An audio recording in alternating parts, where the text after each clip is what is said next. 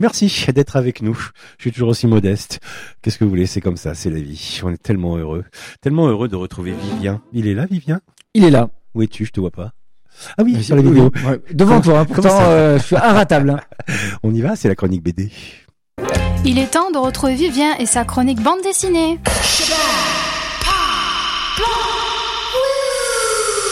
Ta-ta-ta-tan, C'est la guerre. Un peu, oui. Un peu aujourd'hui. euh, J'ai choisi de parler de quelque chose qui est malheureusement d'actualité. Euh, ben oui, de guerre euh, en l'occurrence, mais une guerre qui est peu ou pas évoquée dans les cursus scolaires. J'ai pas, j'ai pas choisi, j'ai pas voulu alimenter ce, climat un peu anxiogène que nous connaissons actuellement. Mais les éditions Delcourt, en partenariat avec Guerre et Histoire, ont décidé de mettre en lumière des destins extraordinaires grâce au 9e art sur différentes euh, euh, périodes historiques. Pour ce troisième tome, Jean-Pierre Pécaud et Vladimir Davidenko abordent la bataille de Dien Bien Phu, euh, donc une, des- une des batailles les plus sanglantes de la guerre d'Indochine. D'accord. J'ai cru qu'on était en... Oui, mais c'est Indochine. Bon. Non, voilà, donc, euh, on est euh, post-seconde guerre mondiale, juste après la chute de la, la perte de l'Indochine pour la France. Voilà, comme si on parlait pas assez de guerre en ce moment. Oui, ben.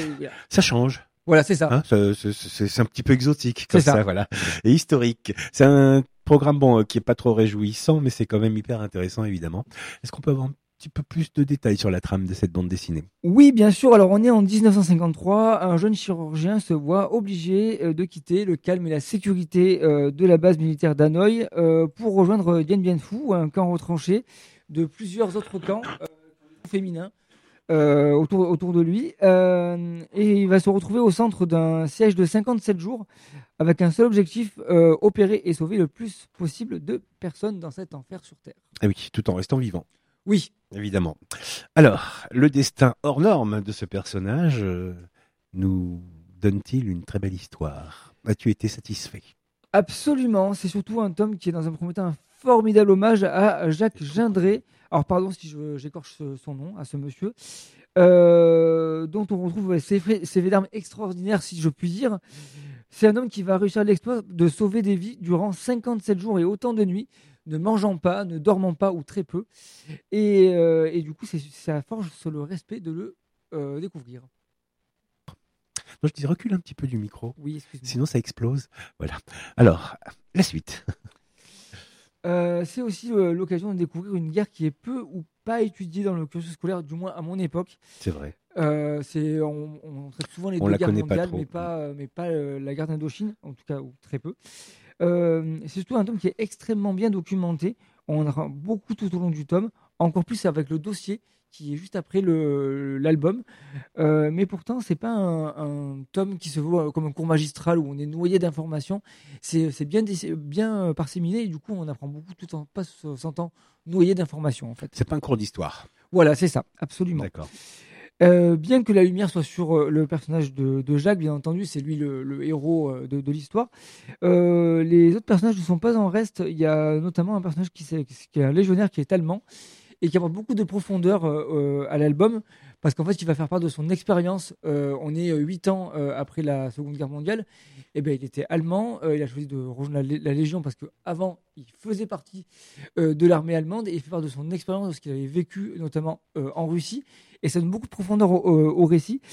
Et enfin, le scénariste, il a su montrer fidèlement l'escalade de la violence et le basculement vers l'enfer, rendant la lecture vraiment inarrêtable parce qu'on voit au début, il arrive à, à Dien Bien Phu, il y a des escarmouches, on sait qu'il y a des batailles un peu à droite, à gauche. Et puis, plus le tome avance, et plus euh, les bombardements arrivent, euh, l'urgence avec euh, les blessés euh, de manière discontinue arrive, et c'est super bien, bien fichu. Bien. Même au niveau du dessin, la, la- la- la pochette, enfin la, la couverture est- a l'air pas mal. Et on a vu quelques images là pendant que tu parlais. Oui.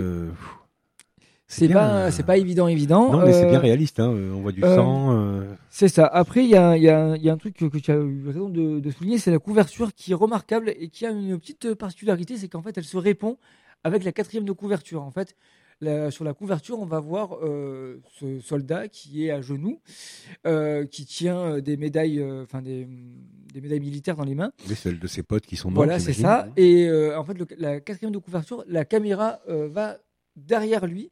En fait, on va le voir de dos. On va voir le, le- le visage des, euh, des cadavres qui sont à ses pieds, malheureusement.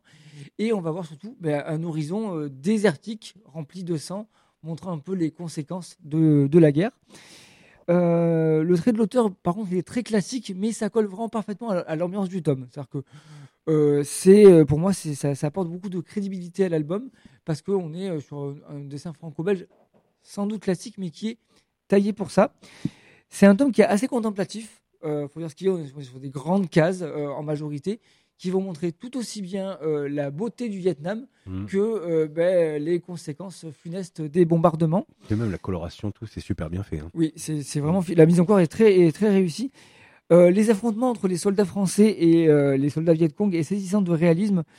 Le dessinateur va montrer à la fois euh, les impacts des balles sur les, corps, mais aussi le souffle des explosions. Et en fait, en lisant l'album, ça nous renvoie à tous les films de guerre qu'on a pu voir. Même si on n'est pas féreux de films de guerre, on a tous vu un ou deux dans notre vie. Et en fait, ça apporte beaucoup de mouvement à la bande dessinée parce que du coup, inconsciemment, on connaît tout ça. Et, et ça apporte beaucoup d'authenticité à l'album, j'ai trouvé. Oui. Oui. Formidable. Et euh, on conclut quoi? Alors, J'imagine que c'est superlatif. alors pas, pas superlatif, mais en tout cas, le, le chirurgien de Dien Bien Phu, c'est un très bon tome. C'est une petite pépite d'information pour les amateurs d'histoire en bande dessinée ou non. Euh, même si on n'aime pas la bande dessinée, qu'on aime, euh, qu'on aime l'histoire, je trouve que c'est une bonne passerelle pour pouvoir lire de la bande dessinée. Euh, un grand bravo à Delcourt et au talent de ses auteurs qui, qui ont su vraiment rendre, avec ces destins hors du commun, ben, à donner ces petites histoires dans l'histoire, si je puis dire. Et du coup, c'est super intéressant de découvrir euh, tous ces destins-là. Euh, et, euh, et surtout, ben, en fait, la collection, elle compte trois tomes pour l'instant, qui nous envoient au- auprès du, de Massoud, aussi à Varsovie, et bientôt auprès du dernier Kamikaze. Ah oui, on, on voyage. Oui, absolument.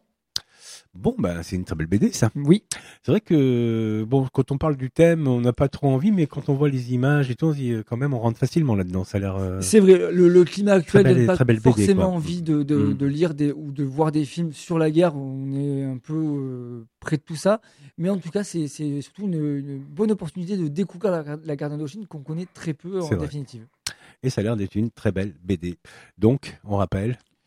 Ça s'appelle Le, Le chirurgien chirurgien. de Dien Bien Phu chez Delcourt et euh, c'est fait par, euh, j'ai oublié ça leur prénom, Vladimir Davidenko et Jean-Pierre Péco. Merci, monsieur. Vivien. Merci à toi.